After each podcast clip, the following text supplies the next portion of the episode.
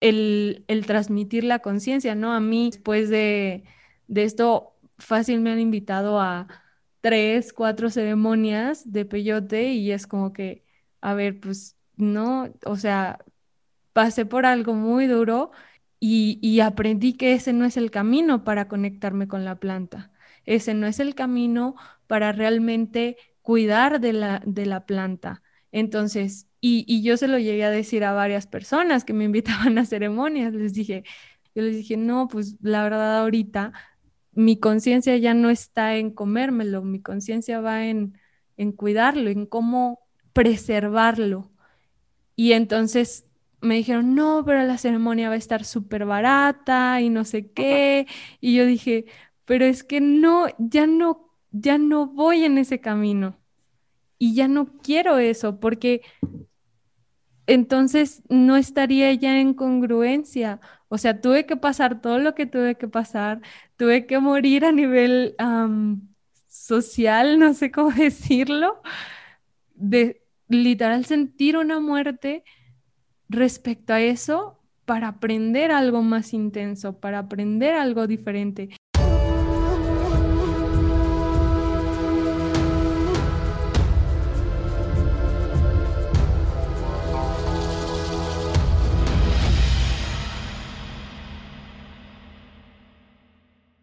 Hola, hola, bienvenidos, bienvenida mi chulis, ¿cómo andas? Aquí el 100. Hoy tenemos invitado eh, Pedro Nájera, eh, que está ahí conectado en Zoom, quien está viendo en YouTube, aquí está el video. Em, es, vi en, la, vi el video que me pasaste de que estás como en un panel, este, me pareció muy interesante. ¿Eres, uh, ¿cómo? ¿Ingeniero agrícola? Soy agroecólogo. Agroecólogo. Técnicamente, ajá. Que es así como, pues, ingeniero ecólogo e ingeniero agrónomo. Es más que nada una carrera enfocada al manejo de recursos naturales. Ya, ok. Este, ¿qué es a lo que te dedicas tú? O sea, ¿estás 100% en eso? Porque yo te veo como bien apasionado, como que sabes mucho del tema, y, pero como, ¿qué es lo que haces como tal? de qué me mantengo, ¿verdad? Este, bueno, yo soy, yo soy consultor externo, este, yo presto servicios a dependencias de gobierno.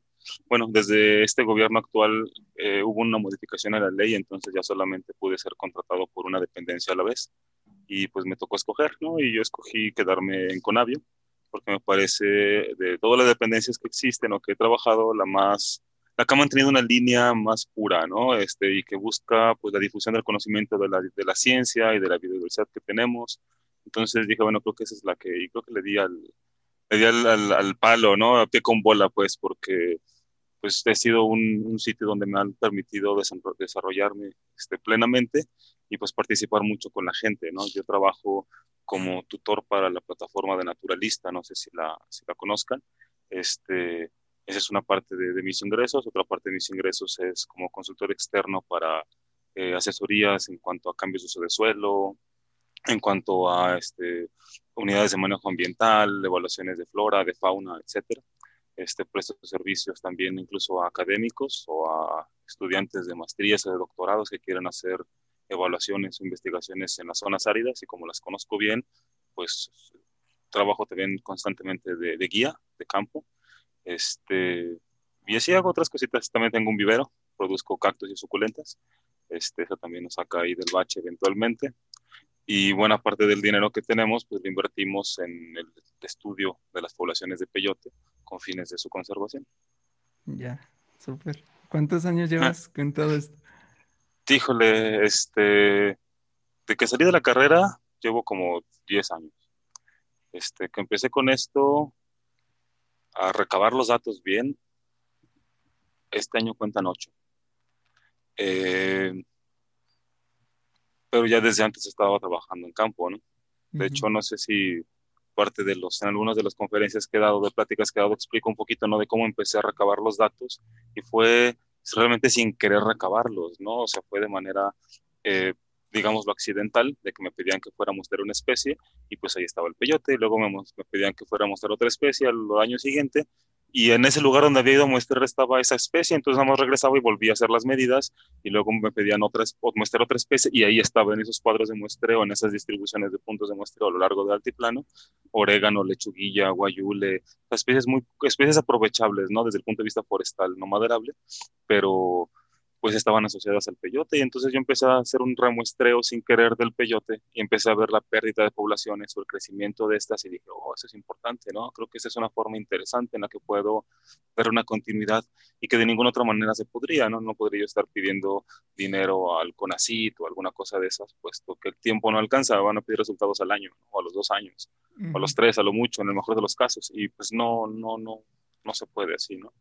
Este asunto es algo que va a largo plazo. El peyote crece tan lento que pues querer hacer un estudio de impacto ¿no? del consumo eh, o, del, o, de la velocidad de crecimiento de la población en un lapso de uno, dos o tres años, pues es imposible. De hecho, todavía a los ocho o diez años estoy diciendo, ahora la pena se empieza a ver realmente para dónde va el asunto, ¿no? Entonces ya, ya, lo, o sea, a ti te llamó mucho la atención como tal la especie como de peyote y ya te empezaste a, este, Ah, es como especializar algo así más sobre peyote. Este, no, fíjate que yo quería originalmente, es que las cosas se fueron dando, la verdad las piezas se fueron acomodando solitas. Eh, conforme yo iba haciendo esos remuestreos, yo ya iba recopilando esa información con vistas de hacer algún artículo o de hacer alguna publicación, simplemente para demostrar el impacto que estábamos causando los mestizos como consumidores, ¿no? Decía, bueno, pues esto se tiene que escuchar, ¿no? Se tiene que saber y se tiene que que empezar a conocer porque todo la, toda la, la, propaganda que está viendo es, pues hay peyote para todos, ¿no? Y entonces, o es accesible para todos y lo ilegal es incorrecto y entonces todos tenemos el derecho y todos tenemos una parte indígena en nosotros que nos da la, la posibilidad, ¿no? De, de, acceder a él y entonces, es preocupante, ¿no? Y, esta era mi, mi, intención. Poquito después, este, me, me topé a un compañero me reencontré con un compañero de la SECU y resultaba, resultó que él se había titulado como antropólogo y estaba trabajando en la Comisión Nacional de Defensa de los Pueblos Indígenas, una cosa así se llama, ¿no? La CDI. Y me dijo, bueno, pues, este, oye, a mí me interesa este rollo que estás... primero me, nos pusimos a platicar, le dije, bueno, yo trabajo con los cactus, me interesa, yo los estudio. Me dice, oye, pues a mí me interesa este rollo de, de que los guirras protejan la planta y la fregada. Y yo en mi visión eh, pues reduccionista, mecánico reduccionista de cualquier biólogo o ecólogo, dije, ah, pues bien fácil, que lo reproduzcan y ya, o sea, hasta como casi que lo mencié, ¿no? Al compa, porque le dije, bueno, pues así tan sencillo como que lo produzcan, es más, ni deberían ir a cortarlo al monte, ¿no? Yo en una visión también cerrada completamente. Y posteriormente empecé a trabajar con él en otras cuestiones, este, sobre los usos y costumbres, sobre los registros de la diversidad que estaban este, teniendo en los sitios sagrados de los pueblos de Huirrárica, aquí en San Luis Potosí. Y, fue cuando empecé a darme cuenta que no, que era más bien un asunto de manejo integrado en correlación a los usos nativos. Este, porque pues va el problema va intrínseco, o sea, van en el, van en el paquete. Y entonces empecé también a entender que no solamente esto iba en el paquete, sino también la cosmovisión va en el paquete. O sea, eh, la forma en la que ellos lo perciben no es la misma en la que yo lo percibo. Y entonces hacer un plan de manejo desde ahí o decirles cómo manejarlo, pues ya era, yo estaba haciendo un, un colonizador más, ¿no? Diciéndoles cómo hacer las cosas, haciéndome pasar por el yo, yo sé cómo se hace o yo, yo te digo cómo hacer las cosas y ya, ¿no? Y entonces fue cuando me empecé como a, a, dar cuenta que no era la vía, ¿no? Eh, poquito después tuvimos también la suerte de que nos invitaran a un simposio internacional de zonas áridas aquí en San Luis Potosí. Y en ese simposio tocó la suerte de que estaba un ecólogo de Estados Unidos, Urs Kruter, que él estudió el asunto este de los leones y los Masai Mara, si no recuerdo. ¿no? Era un rollo en el que el Masai Mara tenía que para poder ser adulto mayor de edad tenía que salir de su comunidad, lanza en mano y no regresaba si no traía un león a cuestas.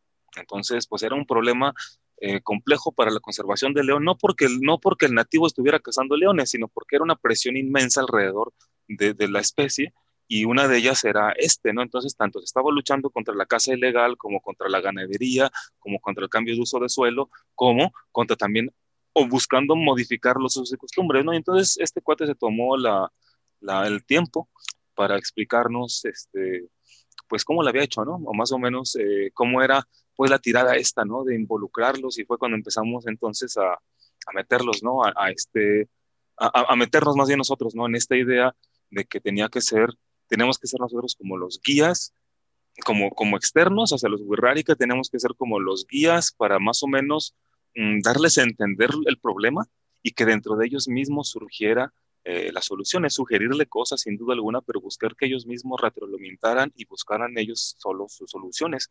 Este, nos acabamos dando cuenta de una, de una inmensidad de cosas, ¿no? Este, por ejemplo, era algo muy común que el Wirra pensara que el peyote brotaba con el canto del maracame.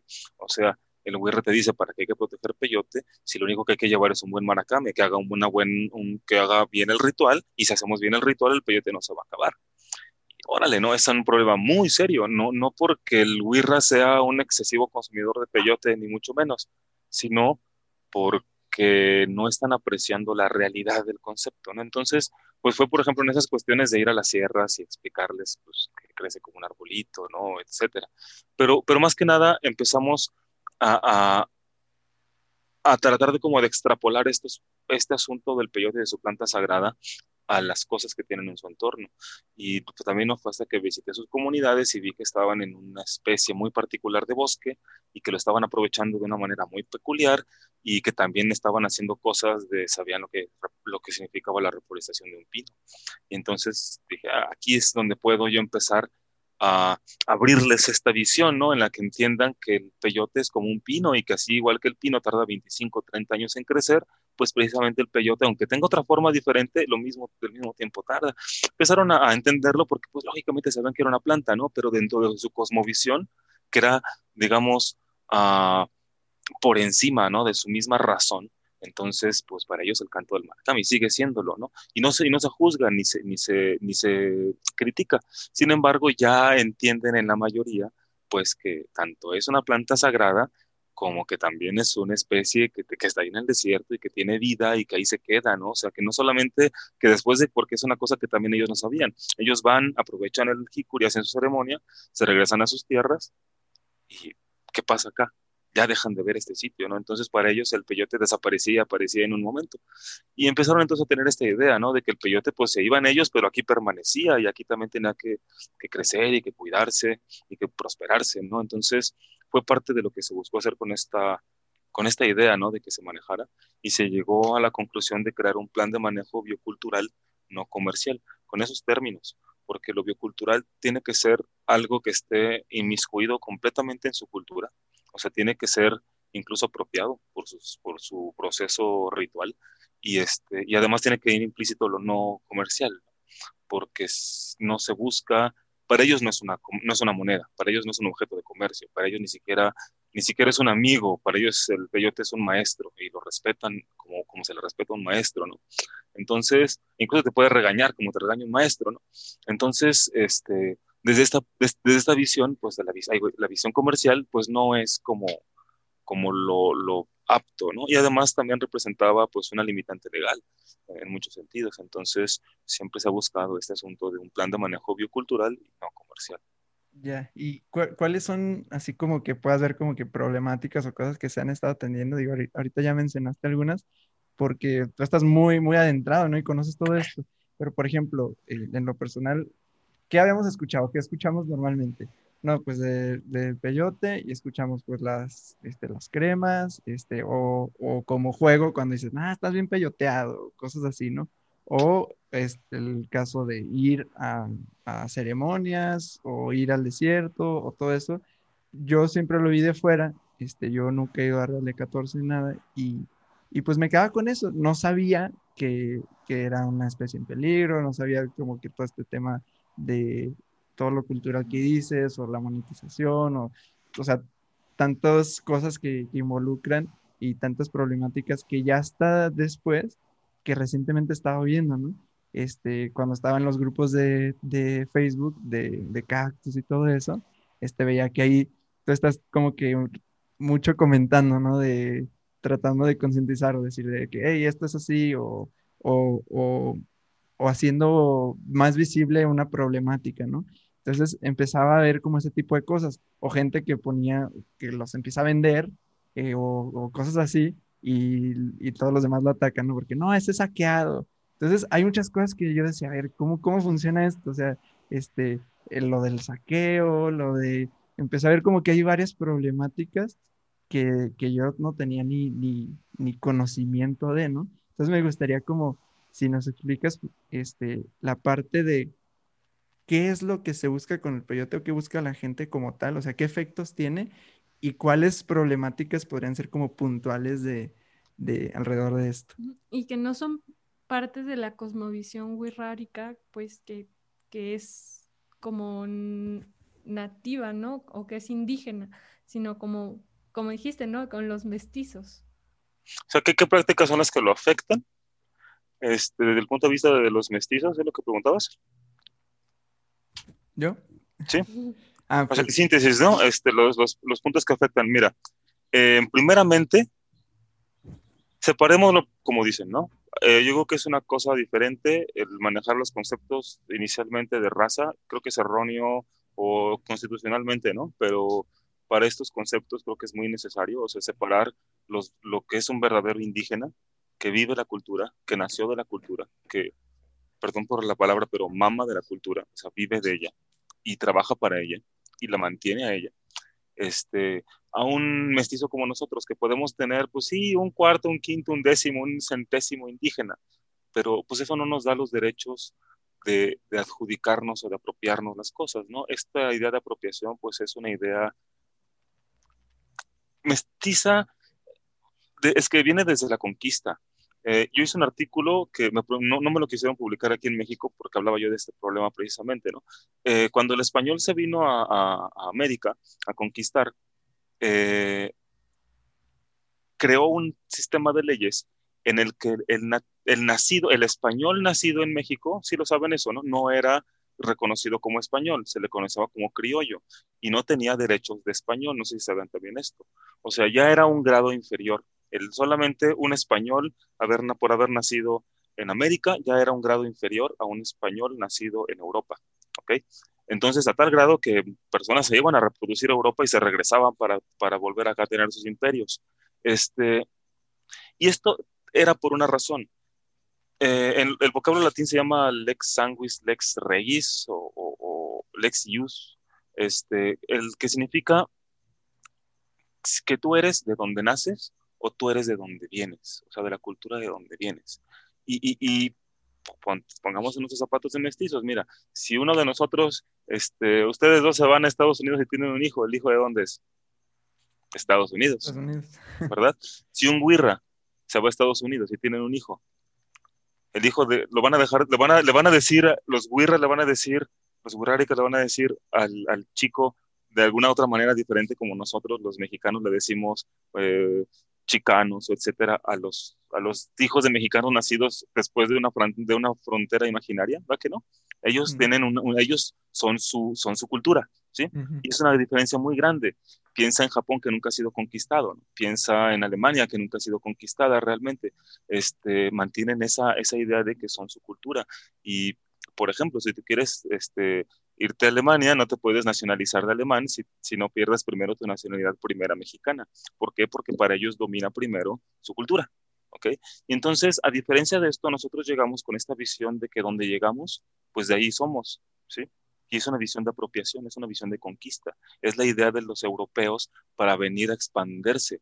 Porque si yo voy y me expando hacia otros sitios y luego la gente se quiere regresar, eso no no es útil a mí me es útil que la gente se expanda a otros sitios y se colonicen, se queden allá, se apropien de esa tierra y esa tierra me brinda, me rinda frutos, ¿ok? Entonces, en esa visión nosotros, aunque ya no nos apropiemos de la tierra, ya se las quitamos, ya les quitamos los animales, les quitamos las tierras, les quitamos los recursos, eh, pues ya ahora les queremos quitar también la cultura y les queremos quitar los usos y costumbres y les queremos quitar el conocimiento biocultural, ¿sí? Entonces, principalmente es el quitarles, número uno es el conocimiento biocultural, sí, el que más sucede. O sea, esto de usarlo para pomadas, etcétera. mira, no está mal, sí, no está mal que utilicemos una planta medicinal, ¿ok? Pero está mal el que se utilice para empezar de una especie silvestre, ¿sí? O sea, habiendo sucedáneos, habiendo otras cuestiones que se pueden aplicar, siendo ya la mota una, una cosa a punto de, de legalizarse y que se pudiera utilizar por estas cuestiones, pues continuar utilizando pomadas de peyote, por ejemplo, es totalmente incorrecto, ¿no? Eh, más allá, pues estás aprovechando una especie silvestre.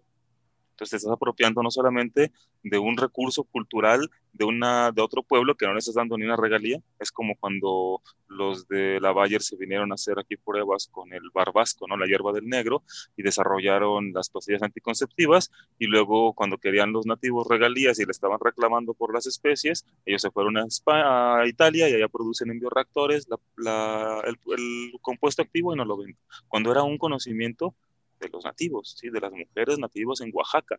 Entonces, pues esa es la apropiación a lo que voy, ¿no? O sea, ese enriquecimiento a expensas de lo que otros conocen y que tú ni las gracias. Eh, encima estamos apropiándonos de un recurso natural, extrayéndolo sin, sin recuperar las poblaciones. Nadie, absolutamente nadie, reforesta el peyote que corta, que se come, ni los huirras, ¿ok? Entonces, eso es un problema también. Y no, y no lo hagan, si quieren ahorita hablamos de los problemas que representa reforestar. Pero ahora vamos, estamos hablando de los consumos, ¿no? De los mestizos. Podemos ir a otro punto más este, concreto, ahora la preocupación de la cultura. La gente que, que va este, a una ceremonia de peyote y que paga a un maracame corrupto o que paga a un mestizo disfrazado de maracame para que les haga la ceremonia y ellos se sientan los muy pachuchos y este y, crean o conversen con sus amigos de su ceremonia y de su experiencia, porque solamente es para eso, es un asunto del ego, del, decirle al otro eh, lo, que, lo, que me, lo que viví, mi experiencia, es solamente, como dice Franco Escamilla, por la anécdota. ¿okay? Y ahí está un problema también muy serio, porque pues por la anécdota, o sea, por querer ir a contarle a tus amigos, por, creerte, por hacerte creer el chido o el interesante, ¿no? Muchos van a esas ceremonias, otros van por creer que se les exacerba el alma, el espíritu o algo. O sea, también van con la creencia apropiada de un nativo originario, ¿no? Creyendo que también a ti se te va a exacerbar el alma como si fuera una pastilla, como si, como si la expansión de la conciencia fuera una cosa como, como comerte un mejoralito, ¿no? Y no es así, no es un asunto de mejoralito, no es tampoco un asunto de introspección. Ellos viven la cultura y, como les decía, no es por maldición, maman de ella, o sea, se nutrieron de ella. La forma en la que pensamos nosotros no es la forma en la que piensan ellos, la forma en la que interpretamos lo que vemos no es la forma en la que interpretan ellos. Entonces, la forma en la que vas a alucinar, pues no es la forma en la que van a, o sea, la que vas a interpretar tu alucinación, no es la forma en la que ellos van a interpretar su alucinación. No tenemos forma de conectar esas cosas, ¿sí? Y es algo que también no logramos entender. Este, otro problema serio es el coleccionismo. El coleccionismo que no quiere comprar una planta cultivada porque, ay, si, si él ya sacó una y está vendiendo de, de, de, semillas, este, pues yo también puedo. O sea, si ya si hay saqueadas, si hay banda que lo está haciendo ilegalmente, pero conscientemente, o sea, ilegalmente porque es un, comercio ilegal. No sé si has visto que yo, por ejemplo, no critico a la gente que está vendiendo plántulas y que está vendiendo injertos. ¿Por qué? Porque entiendo eso, entiendo que, bueno, ya, cagón se, se, se robó una planta pero al menos le está cuidando y le está dando semillas. Y esa semilla la está utilizando, pues sí, se están enriqueciendo, sin duda, pero está utilizándolas para coleccionismo. Nadie de los que está comercializando ese peyote se lo va a tragar. ¿Sí? Absolutamente nadie. Porque sucede como con el peyote brujo, no sé si lo conozcan el otro, el otro peyote, el Ariocarpus retusus, que es como una estrella de picos. Esa cosa se vende en el comercio regular, todo el mundo tenemos esas cosas de ornato y nadie se la va a comer. ¿Por qué? Pues porque te cuesta 200 varos, 300 varos una plantita, ¿no? ¿A poco te vas a querer poner chido con 3, 4 de esas? Jamás. ¿sí? Mejor pagas un viaje y te vas a Wirikuta, te vas a cualquier lugar en el desierto que te hayan dicho que hay y te pones a buscar.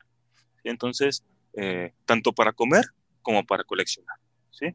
Entonces, eso está mal, ¿no? Yo no critico que el que lo colecciona y ya lo tiene y que está reproduciendo y está vendiendo, dices, órale, ¿no? Pues ojalá y ya no se, ya se dejara de saquear, cuando menos que todos estos compadres que tienen esas plantas, pues ya se pongan las pilas, ¿no? Los que le sepan a sacar planta y no para reforestar, sino para que todos los curiosos que quieren tener uno por el ego también, de quererle demostrar a tu vecino, ¿no? Tu plantita, de mira, este es, este es un peyote y es, bien raro, ¿no? Mira, es el último pájaro dodo del planeta y aquí se lo enseñas, ¿no?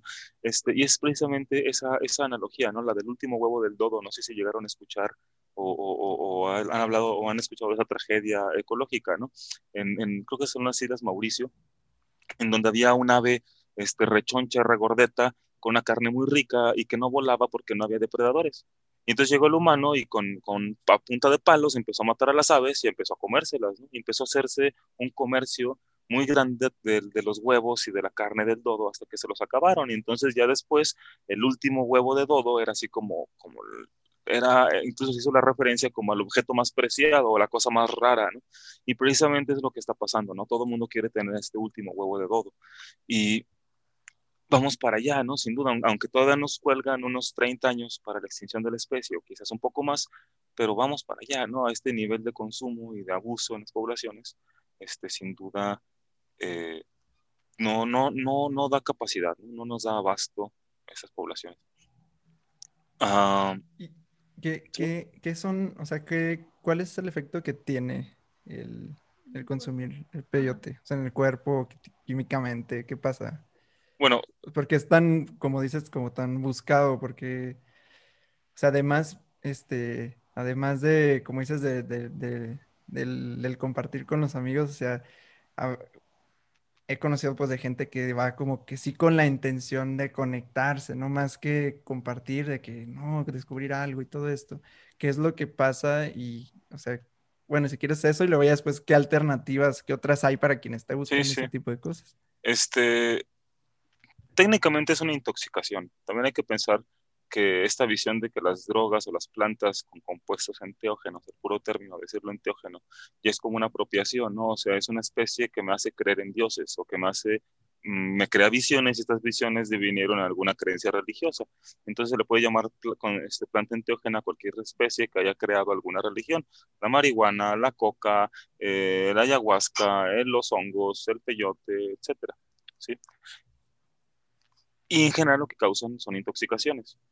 El, asunto es que esas especies en particular hacen clic en nuestro cerebro, ¿sí? Con algunos, este, tienen algunos activadores moleculares o, hacen clic en alguna parte de nuestras neuronas donde pues nos estimulan de cierta manera. El estímulo que se siente con el peyote es el de una intoxicación, es el de una borrachera. De hecho, por eso se le conoce como mezcal al mezcal y se le llaman botones de mezcal, porque realmente el término original era mezcal, no es peyote. ¿Sí? El término original que se le conocía a la intoxicación del peyote es lo de mezcal, ¿sí? Y por eso se le conoce al alcohol mezcal, porque te ponía borracho. Y es una, es una sensación similar, no de mareo, sino de asco, de, de, incluso de ganas de vomitar. Y en ese, en ese mareo y en ese asco y en esa, en esa intoxicación, pues también tienes momentos de introspección y si pasas la barrera del consumo, pues tienes, tienes visiones, ¿no? Pero pues más allá de eso, lo que la gente busca es esta como especie de como empatía que se siente con el entorno y que te crea pues introspecciones, ¿no? O sea, te pone a reflexionar sobre ti mismo y sobre tu entorno como cualquier otro como cualquier otra planta con algún psicoactivo lo hace, ¿no? Incluso cualquier psicoactivo lo hace. Eh, yo no critico el uso de lúdico de alguna cosa, ¿no? Mira, que se metan lo que quieran, el problema es las repercusiones de lo que se hace con el consumo. ¿sí? Se critica al, al marihuano porque no por comer, no por fumar mota, sino porque la mota que se está sembrando está, se está sembrando en sitios controlados por el narco. ¿Me explico? Mismo caso con la coca, mismo caso con, con heroína. Entonces, el, el, principal problema, el problema más criticable es ese, el daño que se está generando. Acá no es un daño de control eh, de un de un narcotráfico, aunque sea narcotráfico, pero no es, un, no es ese el impacto que está causando, sino más bien el impacto en una especie que está pues, en peligro de extinción, que está en detrimento. Ok. Y las soluciones me preguntabas, ¿verdad? ¿Qué alternativas hay? ¿Qué alternativas para quien busca algo así? Pues hay un chorro de cosas, ¿no? Digo, no voy a estar aquí ahorita citándoles o, o proponiéndoles este, cosas que puedan utilizar, pero más bien piensen en eso, ¿no? Piensen en el daño, a final de cuentas, que están, que están este, causando. Por ejemplo, ahorita está muy en boga en Estados Unidos la legalización del peyote y de, de los hongos, no sé si lo han escuchado últimamente. Peyote, hongos y marihuana. Los quieren descriminalizar, o sea, pasar así como como en la persecución de los delitos en el más bajo. O sea, primero te van a perseguir por haberte pasado un alto que por irte fumando un porro en la calle. Entonces prácticamente el policía no te va a detener. Este, y lo legalizaron para ayahuasca, marihuana, peyote y hongos. Y luego, luego la, la, iglesia nativa americana, los pueblos originarios que consumen peyote, no como religión originaria, pero por una hay adaptación de sus usos y costumbres, este, meter un, reclamo. Fue en California, si mal no recuerdo. En California no crece el peyote y además no era, era, un, era una descriminalización que solamente buscaba dejarles de perseguir por comer peyote, pero no les daba el permiso de producirlos, o sea, no los dejaba cultivarlos, ni les da chance de comprarlo del extranjero. En otros países donde, no, donde la planta no es nativa, se produce por, por miles de plantas, ¿no? Este, y eso no estaba, o sea, ellos no exigían eso, ellos solamente exigían su derecho a empeyotarse. Y pues la, la, la, Iglesia Nativa Americana en corto brincó y dijo, oigan, esto, no va por ahí, ¿no? Este, tenemos programas de, de, restauración de especies, programas de conservación y abrir la ventana a ese tipo de consumo, pues solamente va a hacer que venga más gente que quiera consumirse más y entonces va a crear más impacto. Este, pero a lo que iba es, eh, con los hongos no sucedió. Con los hongos no pasa eso porque el hongo se produce.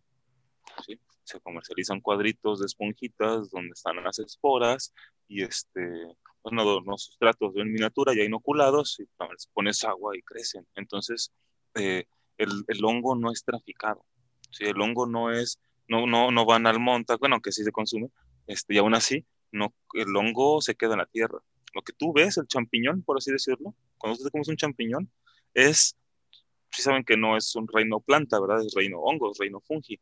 Bueno, pues esa cosita es, digamos, la inflorescencia, es el cuerpo fructífero. O sea, es la parte reproductiva del hongo. El hongo realmente está abajo.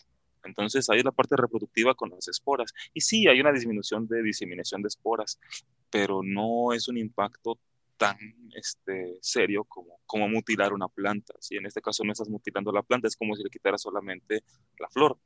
Y aún así, pues es un impacto, no es un impacto en la reproducción. Eh, por eso está limitada la colecta y, y, todo este rollo en México, ¿no?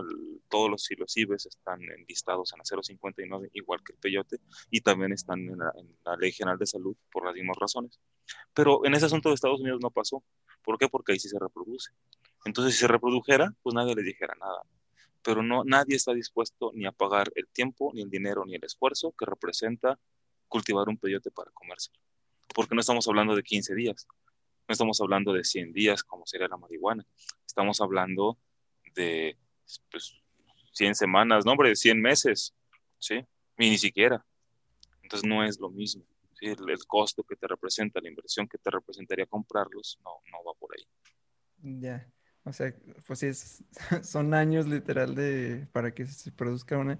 Entonces lo que, este, o sea, lo que pasa es que ya lleva pues muchos años ahí, entonces por eso es que este, se, se critica mucho este tema pues de saqueo porque lo que dices, no, no se recupera, este, tarda muchísimo, no hay la disposición. Y ahora también explicabas cuando, cuando tuvimos la, la llamada de que, de, de, pues también estos mitos que hay de que pues si no se cortas de la raíz y si vuelve a crecer y, y, me explicabas tanto el tiempo como que era tardado, como que también el efecto cada vez era menor, ¿no? Sí, este, son estudios que se hicieron en Estados Unidos, de hecho, en estos sitios. En Estados Unidos la colecta de peyote es legal para un grupo de personas que se le conoce como los peyoteros. Y estas personas son unos terratenientes que están en los sitios donde hay peyote. Ellos tienen el permiso legal por Estados Unidos, por la DEA, para cortar las cabezas de peyote, secarlas, contabilizarlas y comercializarlas. Comercializarlas exclusivamente a la Iglesia Nativa Americana, que son a estos pueblos originarios que les mencionaba, ¿no? que hicieron una especie de, de sincretismo este, religioso, unificaron su, su, sus usos y costumbres en una sola iglesia para poderse, digamos, como acreditar o certificar, proteger también en cierto modo legal. Este, y ellos supuestamente son los únicos que pueden consumirlo, ¿no? Bueno, ir a comprarlo ahí. Eh, sin embargo, en este sitio hubo un, investigador de Estados Unidos, Martin Terry se llama, que, bueno, Martin Terry y, compañía, porque son varios que han hecho trabajos con él, uh, haz de cuenta que esos peyotes que cortaron, uh, no me acuerdo, no me acuerdo la cantidad, ¿no? Pero sí, fue una cantidad, digamos, 20 o 30 peyotes, ¿no? Y cortaron las cabezas y luego analizaron cada una, la secaron y luego analizaron la, contenido de cada uno y sacar más o menos algo que se conoce como el promedio de, en peso seco. O sea, eh, secaron, pesaron y, este, y luego extrajeron la mezcalina de cada uno y sumaron y dividieron, ¿no? Promediaron el, el este, el, el, peso, digamos, ¿no? la cantidad. Y entonces esta cantidad por medio de, de mescalina era como su, como su base metodológica, ¿no? O sea, esto, esto es lo que contiene más o menos, o, dependiendo qué pesos, eso es lo que contiene un peyote de, de mescalina, cortado así de adulto, ¿no? O sea, ustedes saben que son como una zanahoria, ¿no? O sea, la, la, cabecita mochada. A esta cabecita, a los 3, 4 años, creo que a los 4 años, le salieron este, cabecitas, ¿no? Y a los 6 años crecieron más esas cabecitas. Y creo que fue a los 6 años cuando esos cuates volvieron a cortar esas cabezas. Y entonces se cuenta que por cada cabeza, en promedio había dos cabezas. Y en esas dos cabezas, la suma de contenido de mescalina promedio era el 45%. O sea, menos de la mitad en la suma de las dos. O sea, tenían pues menos del 25%, tenían el 20 cachito por ciento cada cabeza de, de, peyote en, en, relación a, a, la original. Y esto es porque uh, los organismos estamos compuestos por dos tipos de metabolitos, se lo conoce, ¿no? Los primarios y los secundarios. Es una forma muy, digamos, escueta de, de, comprendernos, ¿no? Este, así decirlo químicamente. Estos metabolitos, los primarios, son los que necesitamos para vivir. Sin ellos nos morimos. Por ejemplo, la glucosa, ¿sí? No lo ocupas, digo, no puedes estar, tu cerebro no funciona sin ella. ¿no? Así de fácil. Tú no quemas energía, no podrías moverte ni hacer nada si no hubiera glucosa en tu cuerpo. pero por ejemplo, adrenalina no lo ocupas para momentos muy puntuales, ¿ok? Pero imagínate que eres una persona a la que cada rato se te dispara la adrenalina porque te sacan un susto, porque estás en una guerra, eres un niño en una guerra. Simón, imagínate el nivel de producción y de manejo de adrenalina que tendrías, ¿sí? Ahora, tú creces a los 30 años y compárate con a los 35 y compárate conmigo que crecí todo fresita en la ciudad, comiendo rico, viviendo tranquilo, ¿no? Un cohete me asusta. Entonces, pues lógicamente, ese metabolito secundario es una cantidad completamente diferente, ¿verdad? Se distribuye en el cuerpo y está ubicado, etcétera, por así decirlo, de manera diferente. Entonces, hace cuenta que es algo muy parecido. En el peyote, pues no es un metabolito que necesite para vivir, lo ocupa para protegerse. Entonces, entre más frío, calor, eh, animales lo molesten, etcétera, pues más va a producir esta cosa, ¿sí? Y entonces tú llegas y te comes 35 años de acumulación de ese metabolito y tú quieres que se reponga en 6. Pues jamás, ¿no? Sea, ese es uno de los problemas. ¿Qué significa? Que para buscar el efecto que tú dices, ¿no? O sea, para poderte, por así decirlo, poner chido, pues vas a ocupar en vez de dos cabezas, cuatro, ocho, y así te la vas a llevar. Y además súmala a eso, que pues cuando uno consume una droga, a la siguiente copas un poquito más, y a la siguiente un poquito más, y a la siguiente un poquito más, desde el alcohol, el tabaco, la marihuana o lo que quieras. Entonces, pues también imagínate si cada vez ocupas más y cada vez el campo te rinde menos, pues a dónde vamos a parar. tampoco es, por eso decía, tampoco es algo viable. Es algo viable para la iglesia nativa americana con unos manejos y tampoco porque ellos se quejan de lo siguiente, mira, se les paga por cabeza, pero la cabeza no se les da un tamaño. Entonces, al, ellos contratan cortadores, ¿sí? Y esos cortadores van al monte a cortar peyote y les dicen cómo cortarlo la chingada.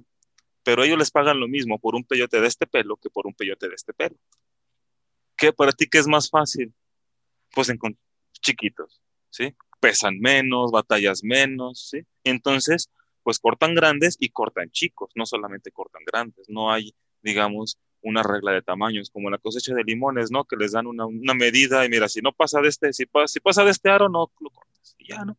Aquí no se hace eso. ¿Por qué? Porque solamente el gobierno de Estados Unidos lo que busca es la extirpación de las poblaciones locales, que ellos quieren extirpar la cultura. Entonces les importa que se extirpe la población local. ¿Y qué hace? La población de peyotes locales, ¿y qué hace? Pues a los locales, a los dueños de las tierras, no les pides permiso para que se maneje, ni les dices que se maneje, ni, ni siquiera les das permiso de cultivar solamente le das permiso de cortar. Entonces, acábenselo hasta que se acabe y les pones un precio bien bajo. Creo que cuestan, híjole, creo que son 300 dólares, mil peyotes. Una cosa así. Una cosa así. ¿A dónde vamos a parar? Oye, y respecto, esa vez que estábamos en, bueno, que Jerez estaba en la plática contigo, este, mencionabas lo de la reforestación ¿qué hay acerca del tema de la reforestación y por qué no es viable? Este, en poblaciones silvestres es que de hecho la reforestación en general es un problema, no solamente para peyote. Este, entonces voy a, voy a mencionarlo primero en términos generales y luego ya me acoto el peyote. Este, el, hecho de reforestar con una especie genéticamente ajena a la zona es un problema. ¿Sí? La Comisión Nacional Forestal, la CONAFOR, está prácticamente especializada en hacer eso. ¿sí? Y en México estamos muy acostumbrados a que se vea eso, a que, a que lleguen y pongan pino y mezquite y pirul y chicharrones ahí mismo juntos y revueltos. Y pues todo esto proviene de métodos de como les explico, eh, cuando hacen los designios gubernamentales o los planes de trabajo, los hacen como manuales, ¿sí? Son como manuales de cocina. Entonces hagan de cuenta que así, es un manualito y paso A, paso B, paso C, paso D. Imagínense que quieren replicar lo mismo, pues para Michoacán, para Chiapas, para Veracruz, para San Luis Potosí, para Jalisco, para Durango, para Sinaloa, pues imposible, ¿no? Entonces, ese es uno de los principales problemas, se quieren eh, sembrando vida. Ese es el mismo problema. Quieren aplicar como una regla general cosas que deben ser muy particulares y muy locales. ¿sí? ¿Por qué? Porque estamos alterando genéticamente a las poblaciones. Nosotros no sabemos de plagas y enfermedades absolutamente nada. No sabemos de virus absolutamente nada. Ya nos acabamos de dar cuenta con esas cuestiones. Entonces, el, el, hecho de que nosotros movamos una planta de un sitio a otro, ¿sí? Es un problema muy serio. Para empezar, genético, ¿sí? Porque estamos mezclando estas divergencias naturales, estas líneas genéticas que se han ido haciendo de manera natural y que van a llevar especies nuevas y que van a llevar especiación y se van a llevar al futuro de la vida en este planeta. Y nosotros estamos intercambiando especies como si fueran fichitas de dominó, fichitas del ajedrez. Entonces, pues ahí está el problema. ¿no? Número uno. Eh, número dos, no sabemos hacerlo bien. O sea, la producción, no sé si ustedes cultiven cactus o así, pero esas plantas son muy dadas a plagarse como vivimos en el hábitat natural de las cactáceas, entonces es muy fácil que los que cultivamos cactáceas nos lleguen plagas de una región o de otra o de otra, porque pues tenemos colecciones grandes y compramos en viveros en varios lados, intercambiamos plantas, entonces nos llegan nemátodos de varias especies. Nemátodos son unos gusanos microscópicos, como los, que como los intestinales, pero que están en el suelo. Y en vez de meterse en los intestinos de la planta, se meten en la raíz, y en la raíz se desarrollan y destruyen la planta, le limitan la, la nutrición, así como el, el, parásito intestinal a ti te, te, limita la nutrición, igualito. Entonces, es un riesgo. Eh, las bacterias es otro riesgo grandísimo, los hongos, otro riesgo. Eh, insectos miniatura, conchitas, eh, la cochinilla algodonosa, mosquita blanca, etcétera, son plagas agrícolas, incluso muchas, o plagas forestales. Eh, el riesgo que representa que tú y yo podamos o estemos cultivando esto y moviéndolos a un sitio es, es muy peligroso. Mira, a tal grado que nosotros tenemos un movimiento que se llama Hablemos de Hikuri y apenas estamos empezando a hacer eh, las repoblaciones y las reforestaciones después de ocho años precisamente porque nos estamos limitando a eso, a saber que las personas están cultivando bien y que están teniendo sus, plantas libres de patógenos, ¿sí? Y buscando que sean plantas solamente de la zona. Entonces, el, experimento se está haciendo con Wirikuta y con una comunidad de San Andrés Coamiata, en Jalisco, porque hace cuenta que ellos se llevan el peyote, ¿no? A sus comunidades, allá lo crían un poco, y allá pueden obtener semillas, pueden lo, lo plantan porque les dure el año y se reproducen ahí un poquito. Entonces, estas plántulas y estas, estas semillas, lo que se busca es regresarlas. Salen de Wirikuta, se van a sus tierras y regresan a Wirikuta. salen de tierra sagrada y regresan a tierra sagrada, porque también son conceptos diferentes. Para ellos el peyote es una cosa y el jicuri es otra cosa. O sea, el jicuri es el que nace en Wirikuta. Entonces también es una cosa muy puntual. Ya. Oye, y, y, a mí me surgió una duda, porque con todo esto que pasó, que, que bueno, quien no está en contexto, o sea, este, conocimos a Pedro por, por ahí un, un caso que pasó con Ángeles de cuando fue a, a Red 14 y, y, una foto que, que posteó. Y, pero veo que hay muchos videos de gente, o sea, hay videos pues con muchísimas vistas. Vi uno de un español, creo, así como dices, ¿no? Que viene a decir, este, a ver, voy a contar y voy a documentar y voy a hacer este blog de mi experiencia con el peyote. Y te muestran todo, o sea, que van y y toda ahí la ceremonia y lo cortan y todo y te cuentan. O sea, y hay, y hay como pues muchos, o sea, vi que hay muchos. Entonces, o sea, me llamó la atención de que eh, ¿por qué hay, hay tanto de eso? O sea, hasta qué, hasta qué, o sea, qué tan fuerte es la ley ahí, este, la gente apenas nos estamos dando cuenta de esto, este, o por qué hay tanto y, ¿sabes? Sí, sí, este, bueno, principalmente lo, lo ocasionó esto las modas literarias. Antes no se buscaba eh, andar ahí de, de, rollo con los nativos, ¿no? Comiendo, metiéndose sapo, metiéndose hierbas, ¿no? Este, eso es algo relativamente nuevo. Por ahí de los 60 este, empezó el movimiento psicodélico y empezaron, empezó la literatura psicodélica, ¿no? Este, las puertas de la percepción, este, salió Albert Hoffman, ¿no? Que es, el que sintetizó el LSD, no sé si han escuchado de él. Este, este cuate lo sintetizó no él solito. Eh, Johann Evan Scholz se llamaba el botánico con el que trabajaba y él eh, era el que iba a las comunidades nativas a conocer las plantas y a ver qué se andaba metiendo la gente, ¿no? Y, y él documentaba como botánico. Y entonces trabajó un químico farmacobiólogo a extraer los compuestos activos, ¿no? Y, este, y entonces este cuate fue el que sintetizó la psilocibina, la mescalina, el, bueno, creo que la mescalina ya estaba, pero la psilocibina, eh, la, ¿qué es el, la dimetiltriptamina, sintetizó el LSD, el LSA, o sea, el ácido lisérgico, la dimetilamida de ácido lisérgico y la amida de ácido, ácido lisérgico y muchas otras cosas. Y publicaron un libro que se llama Las plantas de los dioses, en el que sacan todas estas plantas, ¿no? Y todos estos usos y qué se siente y cómo se usa y bla, bla, bla. Y entonces la gente lo agarró como la Biblia. Este, salieron también libros con, con, con historias totalmente falaces, totalmente falsas, ¿no? Como este, las aventuras de Don Juan y todos estos libros que escribió Carlos Castañeda, por ejemplo, ¿no? Ni siquiera el Peyote en Arizona, pero, pero ahí anda haciendo que la gente imaginar chingadera y media, y entonces tú ves a la gente en el desierto haciendo pendejadas, ¿no? y, y, leyendo esas chingaderas, y, y, y, queriendo imitar una cosa que ni siquiera es real, ¿no? Que, que solamente porque la leyeron de un autor ya se la tragaron entera y están viniendo acá a quererlas replicar. Este, estas últimas visitas que hicimos a, a, Wirikuta en el Cauyumari, que es así como uno de los sitios sagrados representativos de los más, este, más es de los que más visitan.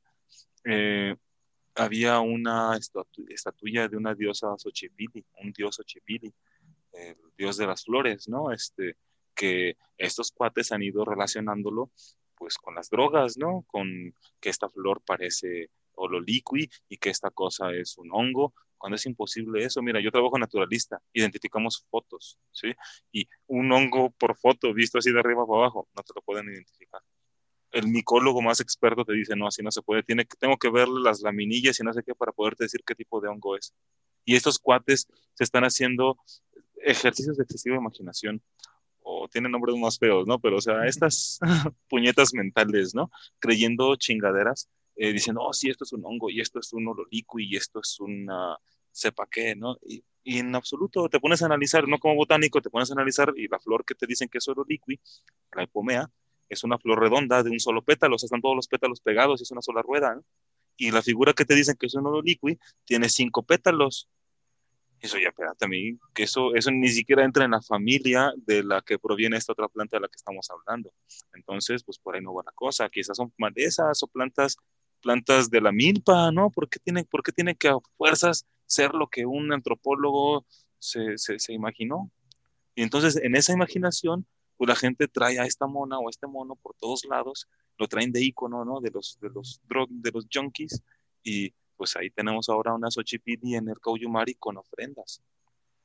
Ya dejándole ofrendas arriba de una piedra que para los Wirraritari es un dios.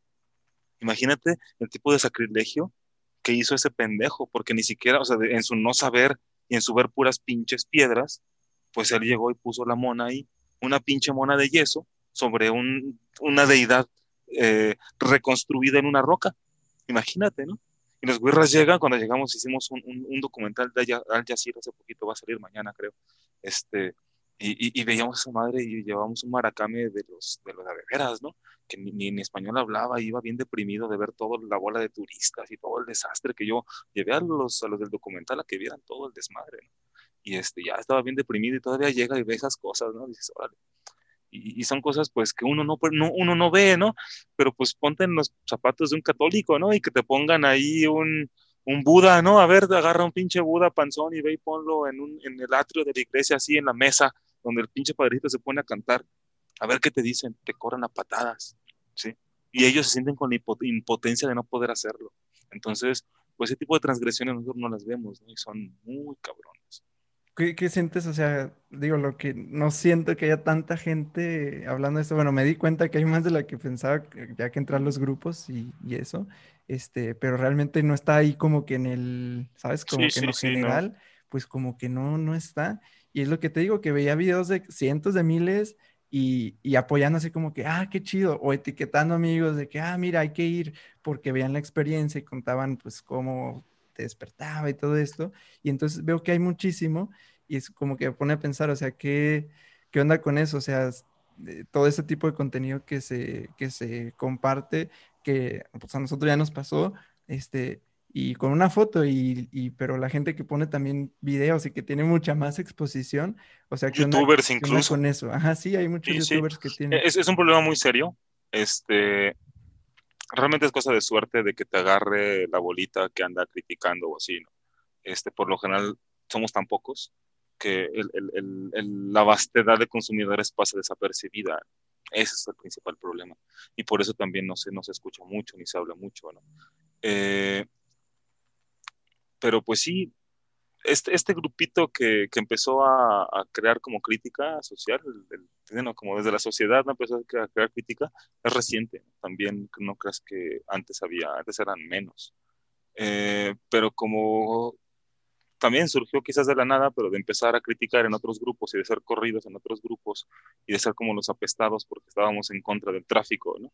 Pues se empezaron a crear estas redes, ¿no? Se entran a la que botánico, por ejemplo, y lo único que van a ver es gente traficando peyote, ¿no? Y, los, y toda la banda ahí, pues, este, quemándolos, ¿no? Y funándolos precisamente porque creo que a final de cuentas nos dimos cuenta que la sociedad, ese puede ser un, un rol muy importante, ¿no? Y, y, llegamos tarde a entender este rol social de la presión pública, de la presión del uno al otro, que, que, podemos, o sea, de la crítica social, ¿no? Que puede afectar mucho al que sacó la foto y que realmente puede llegar a impactar en que cambie de parecer y que no solamente le llegue, le diga a uno y digas, ah, estás bien pendejo, yo en mi vida, bien chingón, mi alma creció y vámonos a seguir comiendo peyote, ¿no? Pero si es una masa de personas que te están criticando y que te están funando, pues ya no es tan sencillito eh, darle la vuelta, ¿no? Hacerse el que no entiende. Y entonces creo que es un experimento nuevo, es algo moderno, porque evidentemente ves cientos de personas compartiendo sus videos, metiéndose peyote y cuánta chingadera. Este, a Vice News compartiendo cómo meterse peyote, cómo, cómo, cómo, meterse este sapo y dónde y hasta casi casi que cuánto le pagué y dónde está la dirección del cabrón. Es una puta apología al delito, eso está, eso está en el Código Penal Federal. Pero nosotros como críticos no lo, no lo, lo criticamos, pero no lo denunciamos. Es como lo del saqueo, también parte de las cosas que he visto que he dicho quizás es que, por ejemplo, sacan, no, sí, que están acá en el, en el jardín de no sé dónde vendiendo peyotes ilegales o cactus no saqueados y se quejan en el chingado Facebook. ¿Y qué? Facebook tiene policía secreta y te van a ir a revisar o qué crees que? ¿Sí? Ni que estuvieras haciendo, si estuvieras arrestando a la esposa de alguien, ahí sí, ¿no? Así de alguien importante, si estuvieras eh, secuestrando a alguien importante, ahí sí te agarran por Facebook, pero mientras no, eso no, no sirve para eso, ¿sí? Pero sirve la denuncia.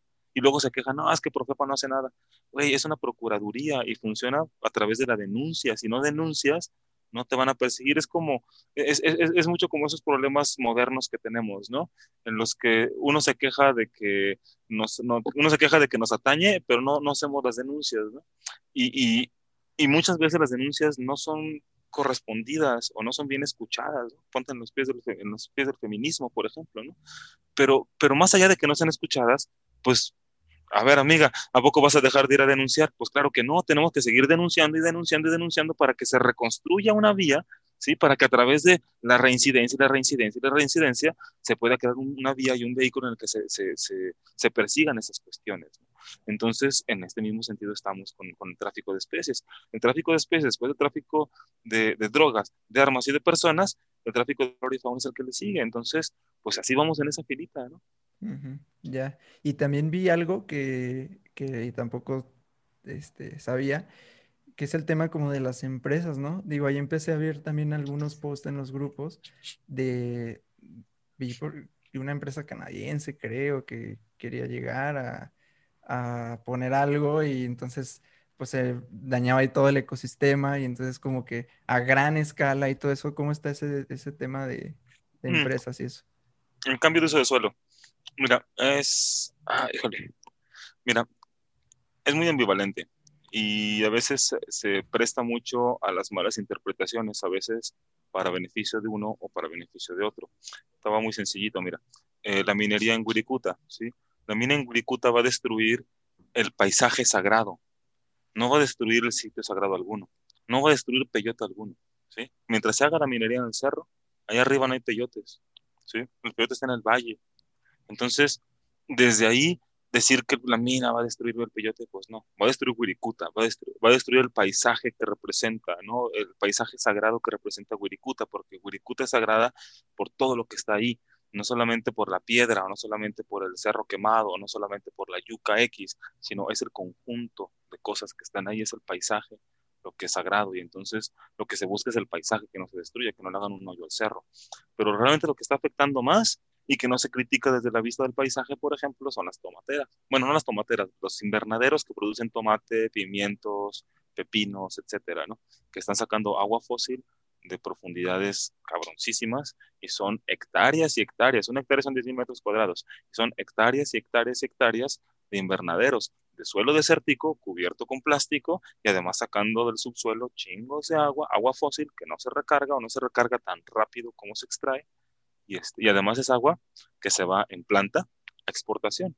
O sea, no es agua que no es, no es, no es consumo para la nación, no es, no es planta que va a abaratar el, el, el, tomate en México. Al contrario, porque se empieza a comercializar y entonces sube de precio. ¿sí? Y, y, y hasta, hasta, ese daño nos causa, o sea, nos, daño, nos causa un daño ecológico, un, un, daño social y un daño ambiental. Y no lo vemos, ¿no? Porque no lo vemos tan dañino como si, no, la minería. Y sí, sin duda, mira, la minería dañas y la moderna minería muchísimo, ¿no? El, el cerro ya no le hacen un hoyo, lo deshacen todo, lo hacen talco y lo pasan por agua con ácido sulfúrico, con cianuro o con arsénico, depend, dependiendo qué metal quieren sacarle. Y después todo ese, ese, ese agua con, con, metal y con ácido eh, lo, lo, como que lo, lo, evaporan, pues hacen que se concentre, que se concentre y luego por un método, método electroquímico separan los metales. Y, este, y todas esas basuras y todos esos lixiviados, esos lavados, pues son los que causan los problemas. Todo un mundo de desconocimiento. Sí. Este, Uf, sí. Vi por aquí una, una, una frase que, que, me, que me siento que queda como para este episodio, donde decía que todo el mundo trata de tener una filosofía en torno a aquella, aquellas cosas sobre las que son compulsivos, ¿no? Te darán una razón del por qué lo hacen. Este, un borracho te dirá su filosofía, este, entonces promover su, su compulsividad como conciencia, pero despertar es una cosa totalmente distinta.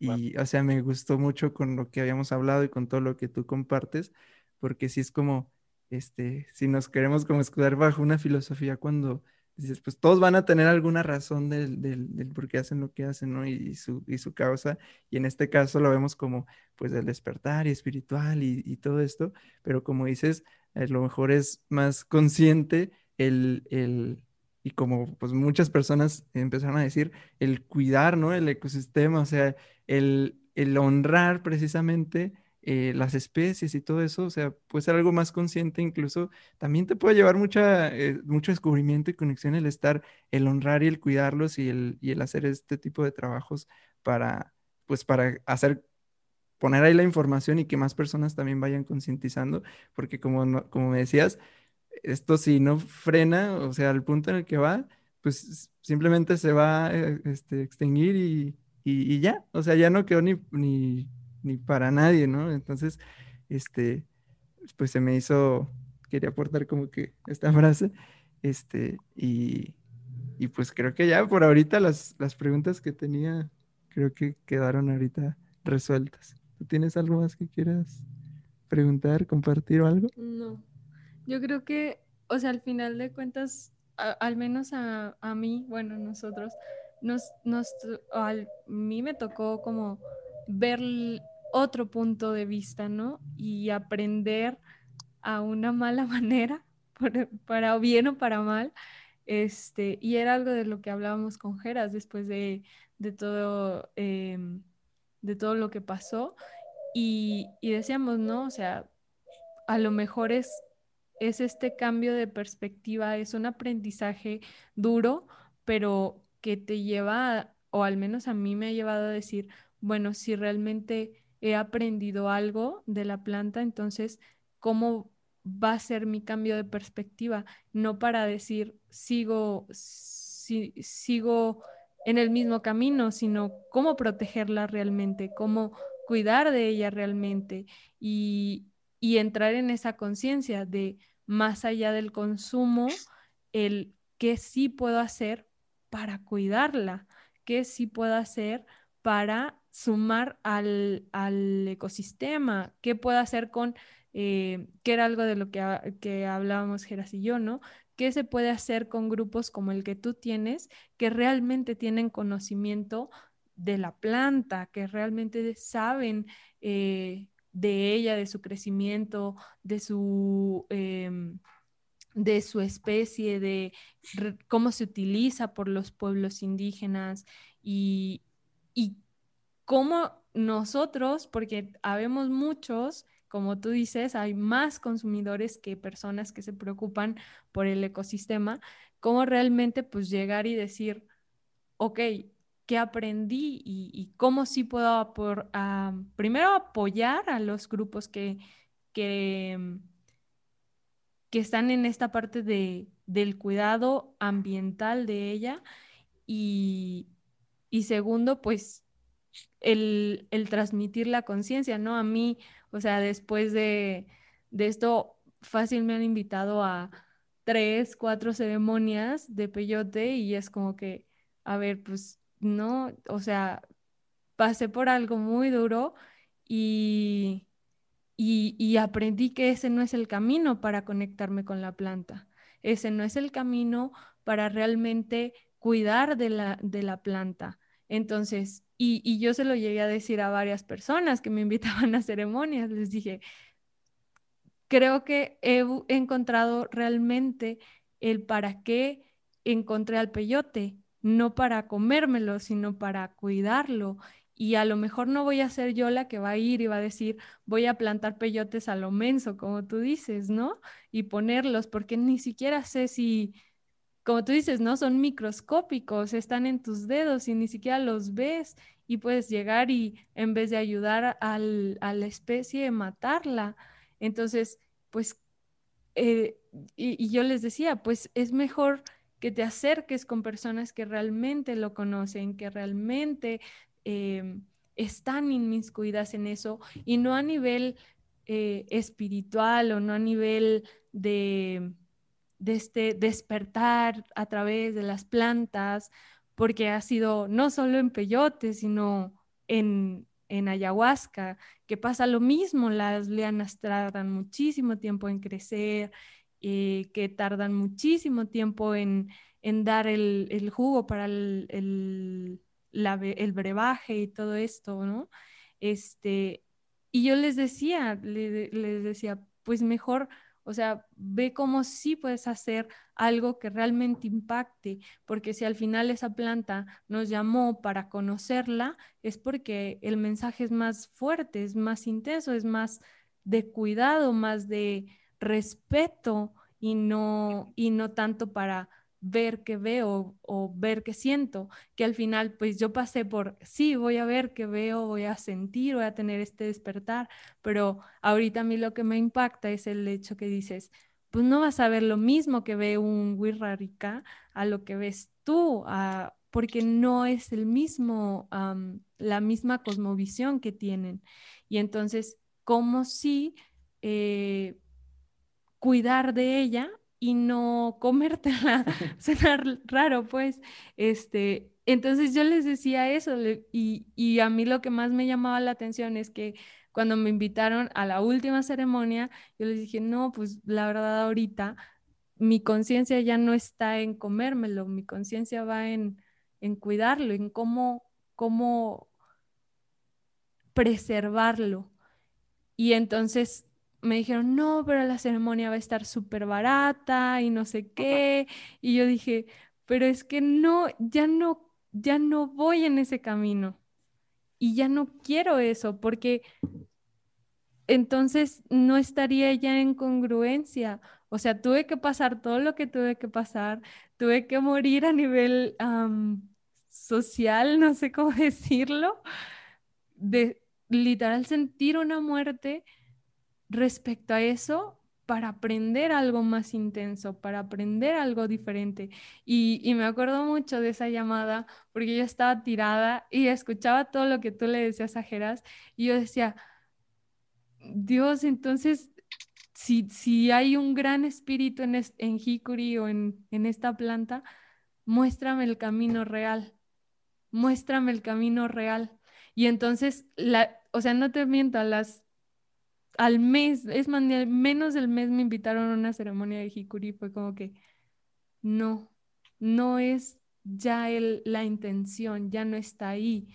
Eh, y por eso fue el, también el hecho de decir, pues, o sea, yo he vivido las dos partes, ¿no? De esta parte que dices de ir y ver qué se siente y, y comértelo y, y alucinar y pasar por todo el proceso de intoxicación, pero y también pasé por la muerte social donde sentía dolor interno por, por algo que había pasado, por una foto que había pasado y decir, si no quiero eso y tampoco quiero que haya personas sintiendo eso, entonces el mensaje es claro, el mensaje es, ahora tu misión es preservar la especie.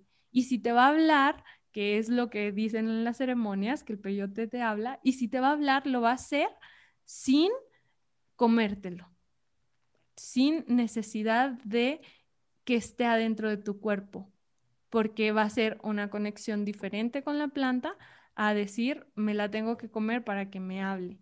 Entonces, ha sido todo un proceso, han sido que dos, tres meses, no sé cuánto tiempo, de mucho trabajo interno, pues, de decir, realmente ya no, ya no, ya no está la intención en comérmelo, ya está en preservar la planta.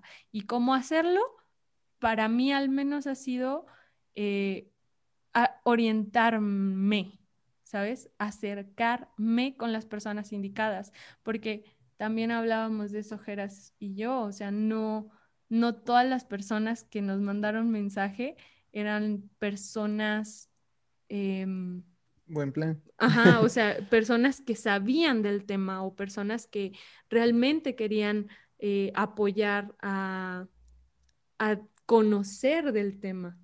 Sí, no, ya, o sea, todo este tema de, del, del funar y todo eso, sí hay un punto donde ya se corrompe y primero sí son mucha gente diciendo, ah, mira, esta es la alternativa, mira, ve estos artículos, mira, esto está en la ley, mira, esto, esto. Y, pero ya hay un punto donde se, se rompe, ¿no? Y ya es, es, como los animal lovers, ¿no? Que, que se te caen encima y te, te, quieren hasta, hasta ir a golpear a tu casa, ¿no? Ya es... Sí, sí. ya, sí, ya so, hay extremismo, ¿no? Sin duda alguna sí están los extremos y no son correctos también. Si has visto, pues he buscado también la forma de, de que le bajen ese asunto, ¿no? Este, le tiran, le tiran bien feo a mucha gente y dices, oye, pues está aprendiendo, ¿no? O sea, también tampoco tú no lo hiciste, tampoco no te equivocaste, ¿no? El, el, que vuelva a suceder es lo que ya a mí sí me molesta, ¿no?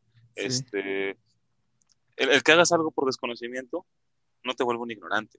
Te vuelve ignorante el saber que estuvo mal o que está mal lo que, se, lo que vas a hacer e ignorarlo y volverlo a hacer, ¿sí? Para mí eso es un ignorante. Entonces, por ejemplo, para, para mí, tu amiga, pues más bien bienvenida al club, ¿no? Cambiaste precisamente, decidiste no ser ignorante, no ignorar este asunto y tomar, tomar las cartas, este, tomar cartas en el asunto, ¿no? Este, tomar las decisiones de, bueno, pues mi, mi, mi introspección o mi correlación, ¿no? Con este asunto, pues es más bien uno de protección que de uso. Y pues bienvenida al club, ¿no? No te voy a, a, a mentir, mira, yo me lo comí. Imagínate, estoy en San Luis Potosí. ¿Quién te va a decir? O sea, te, te, miente el joven que te diga que no ha probado un peyote, ¿no? El Potosí. Porque pues estamos en el rancho de los peyotes. ¿Sí? Pero también yo tuve esa introspección precisamente, ¿no? Y también tuve, pues no, no, no, no quizás una muerte social así como tal, pues sí tuve que desapegarme de un chorro de compañeros y de personas y de incluso de grupos sociales. Y todavía hoy en día está esa guerra constante, ¿no? Y me quieren, una persona me quiere invitar a un lado, eh, a, un, a un lugar, y las otras personas que están dicen, no, no, porque ese güey nos va a venir a tirar caca de lo que estamos haciendo, bla, bla, bla. Sí. Pero sabes que prefiero no ir. ¿Por qué? Porque yo no voy a ir a, a, a solapar eso, no voy a ir a no comerlo y a solaparlo, ¿no? Entonces, pues también son cuestiones que, que, uno empieza como a tomar su propio perfil, ¿no? Y a mí me costó años, o sea, que esos chavos me escucharan, pues me tomó años y años y años de estar publicando cosas y haciendo conferencias y comentando y etcétera, hasta que, hasta que creas una cierta trayectoria, ¿no? te van conociendo y te van respetando, porque van dicen, ah, pues este no es un, no, no, no es un loquito más, ¿no? O sea, mantiene una línea y se ha mantenido en ella y, y de hecho hoy en día ha habido problemas muy serios en cuanto a cosas de, de peyote, en cuanto a los grupos que trabajan con él y nosotros hemos salido muy bien librados de todos estos problemas precisamente porque nos hemos mantenido siempre por una misma línea, ¿no? Entonces, creo que esa es la mejor receta, ¿no? Este, ser, ser lo más recto posible, ¿no? El, Está pesado, pero el camino es derechito. Pues, así de fácil, ¿no? Está pesado, sí, es para arriba, pero está, es derechito. Y ya. sí. Y pues te agradecemos también eso, porque cuando pasó, pues tu, acercamiento fue eh, muy para concientizar más que para atacar. Este, entonces siento que necesitamos también ese tipo de cosas que nuestro acercamiento, porque todos ignoramos muchas cosas o desconocemos muchas cosas, como dices. Entonces, este, yo creo que el camino, eh, yo le comentaba a mucha gente, pues es que es precisamente así como se crea conciencia, porque decían, ay, ustedes que hablan de conciencia y no sé qué. Y yo le digo, es que es algo que desconocía totalmente y creo que es precisamente así como vamos creando conciencia cuando nos acercamos y cuando damos este abanico de, mira, ahí así está la cosa, ¿no?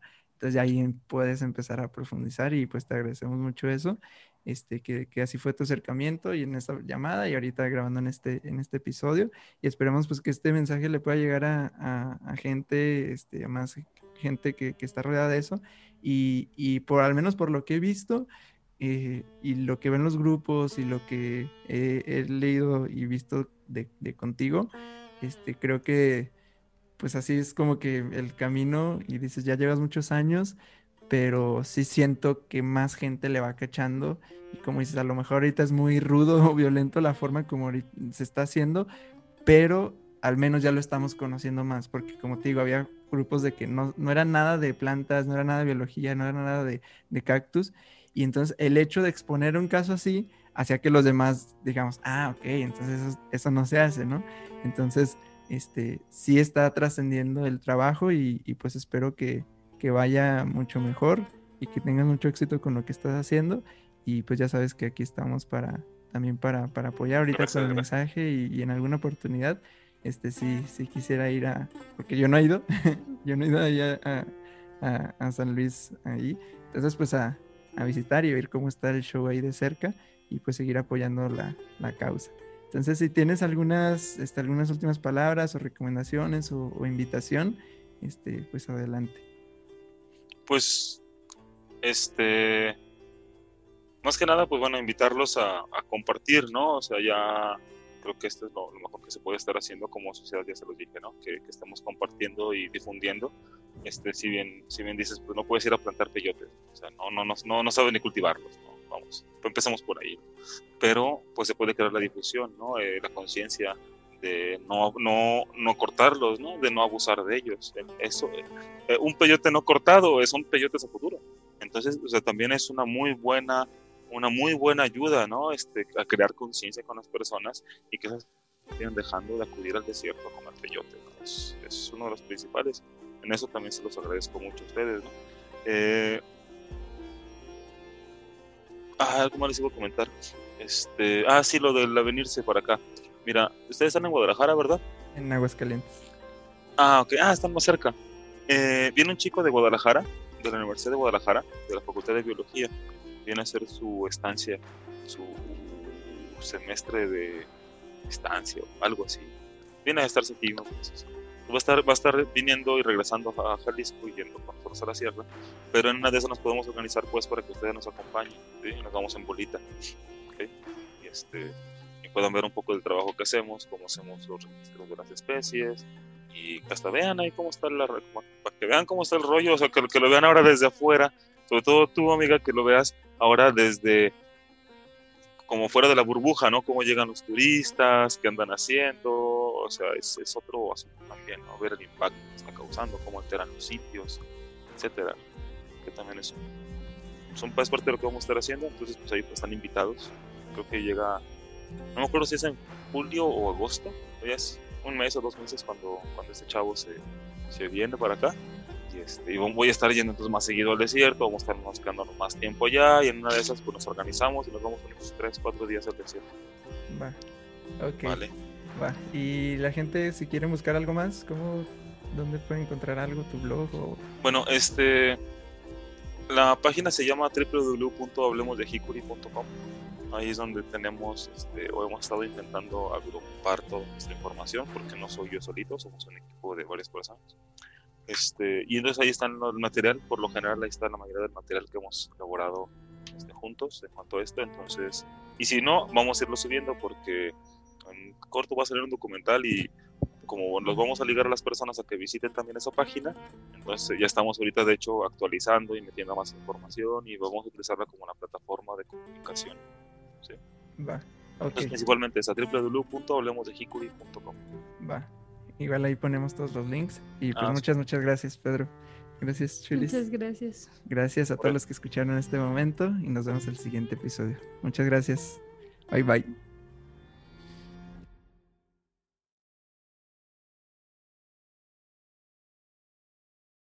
Gracias. no, pues qué chido, chicos. La neta, este, un gusto conocerte. No, no te había conocido, amiga. Este, un gusto pues, volver a hablar contigo, volver a hablar, con ustedes dos. Qué bueno que, que pues hacen este tipo de, de actividades. Este, a veces se pueden percibir como, como muy simples o muy sencillas o que no jalan mucha gente al principio. Pero mira, con, con 100 vistas ya dense por bien servidos. O sea, 100 Sí. personas ya son 100 conciencias que, que les hiciste clic, ¿no? O que al menos ya, ya los volviste ya les diste la decisión de ser o no ser ignorantes. Y eso ya es algo muy grande, ¿sí? Eso es algo muy, muy grande. Y este, pues échenle, hay muchos blogs de chavos, este, y creo que es ahorita la forma en la que mejor se puede hacer conciencia desde todos los ámbitos sociales, ambientales, políticos, etcétera. Entonces, pues yo les echo todas las porras y este, y les deseo la mejor de las suertes para que puedan pues, seguir adelante con todo esto.